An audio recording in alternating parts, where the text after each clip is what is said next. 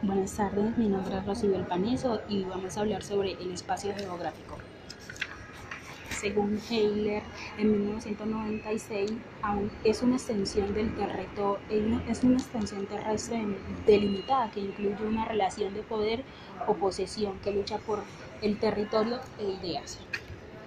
también según Milton Santos como un conjunto solidario, insoluble y también en contradictorio de sistemas de objetos y acciones, no considerados aisladamente, sino en el contexto único en el que se realiza la historia, es decir, un objeto de estudio que hace hincapié al carácter social de las regiones o de la geografía, en donde lo físico no se puede explicar,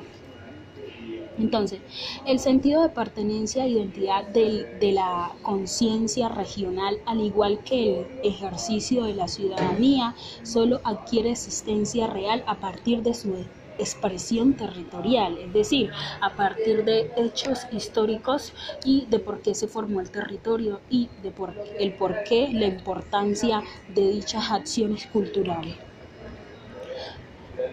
sus instrumentos y lo que, lo, que más los caracteriza, su, su religión, donde las mujeres son tratadas como objetos, donde les ponen reglas, los, y las universidades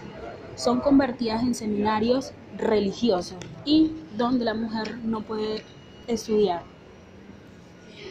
El territorio no es fijo, sino móvil, mutable y desequilibrado como decíamos, la realidad geosocial es cambiante y requiere permanentemente nuevas formas de organización territorial como lo, lo que pasa en Afganistán.